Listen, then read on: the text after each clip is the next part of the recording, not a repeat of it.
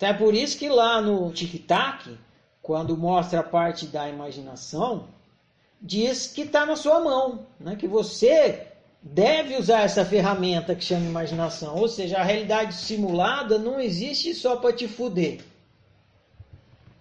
Ela existe para te ajudar.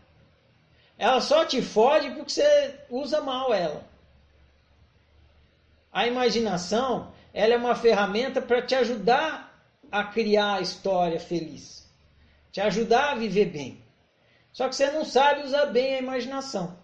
Aí o que, que acontece? A imaginação te usa, porque ela, inclusive, ela funciona no automático. E aí, muitas vezes você acaba virando escravo da imaginação, quando ela é uma ferramenta.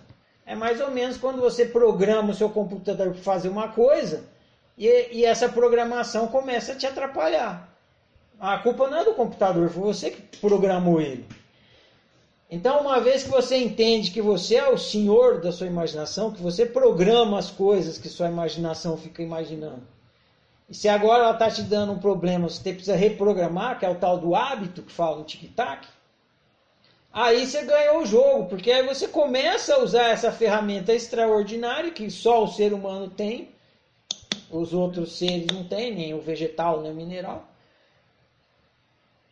Comece a usar essa ferramenta extraordinária, que é a imaginação, que é a mídia simulada, a seu favor, para viver bem.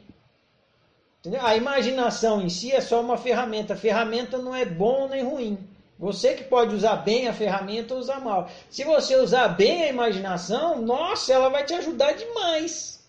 Só que se você usar mal, ela vai te fuder muito e responsabilidade de uso é do usuário. Então é você que tem que dominar o uso dessa ferramenta chamada imaginação, chamada razão, para fazer suas melhores opções e construir sua melhor história.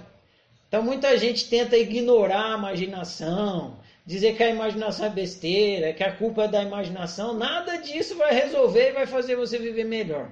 Porque você tem imaginação, vai continuar tendo, não tem como deixar de ter.